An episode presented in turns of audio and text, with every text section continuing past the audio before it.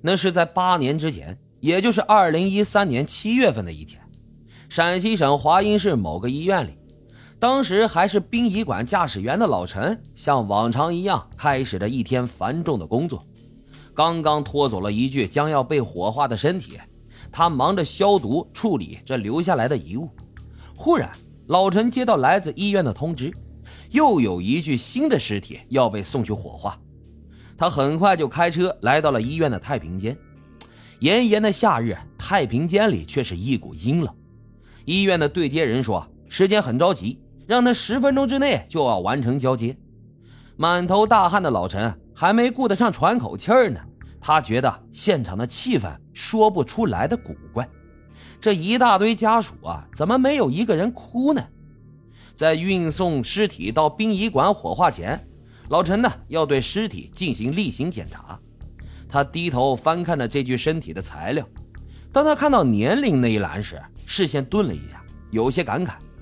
死者啊，名叫陈婷婷，今年才十八岁，正处于人生最好的年华，竟然就遭遇了这样的不测。老陈叹了一口气，掀开了尸体上的白布。但是当少女的面容显露出来的时候，老陈觉得有点不对劲了。按理来说，资料上写的少女死亡的原因是窒息，那么她的面部应该会出现肿胀或者是淤青什么的，但这个少女的脸上可是什么痕迹都没有啊！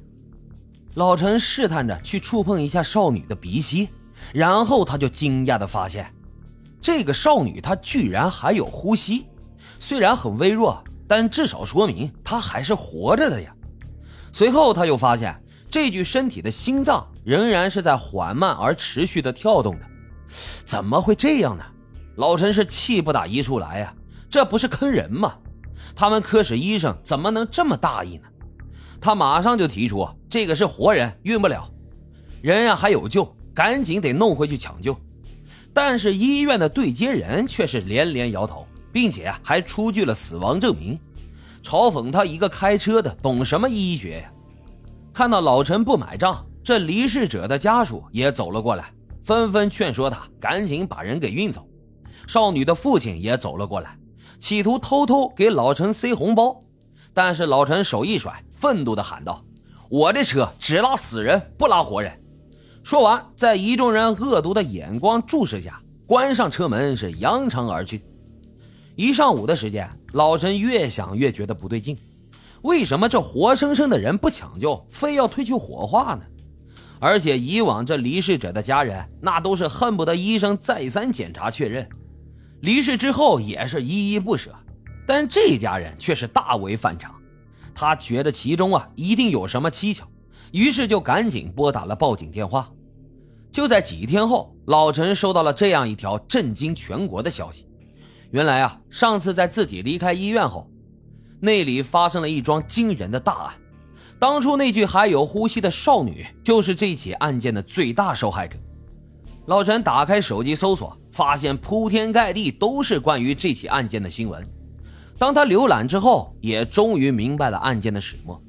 原来这个少女啊，陈婷婷根本就不是那家人的亲生闺女。那个医院的对接人实际上是做鬼媒婆生意的人。整个事情要从一九九六年开始说起了。十七年前，陕西渭南一个名叫陈同安的农民和他的妻子贾清孝在火车站呢捡到一个一岁的女婴，然后呢就把孩子带回家抚养。但是好景不长，回家后不久啊，这对夫妻就发现这个捡来的孩子竟然患有先天的疾病，他们也不愿意花费这么多钱去治疗一个和自己没有血缘关系的女孩。于是，这女孩就在无法得到治疗的情况下，一天天长大了，逐渐呢也出落成一个水灵灵的大姑娘。可惜啊，却是一直无法说话，后来呢还瘫痪了。面对这个无法为自己带来任何利益的女儿，陈同安夫妇自然是没有任何感情的，一直养着那也不是个事儿。正当他们一筹莫展之际，二零一三年，这挣钱的机会恰好就出现了。山西省洪洞县一名二十一岁的男子因为车祸离世了，但是这个男人去世之前还没有结婚。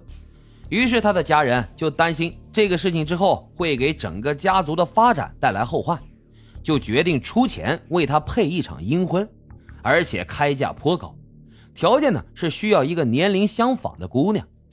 于是，在同年，陈同安夫妇就收受了鬼媒婆魏玉柱的两万块钱，答应把自己的养女卖给这男人配阴婚。为了完成这笔阴婚的交易，陕西省华阴市农民丁小战等人买来了一份假的死亡证明，并用毛巾捂住了女孩的口鼻，试图让她窒息死亡。万幸啊，这个少女福大命大，没有气绝。一伙人转运的途中，又遇上了硬骨头的老陈。这伙人啊，害怕事情败露，于是就伙同另外一名出租车司机，企图窜至外地另寻卖家。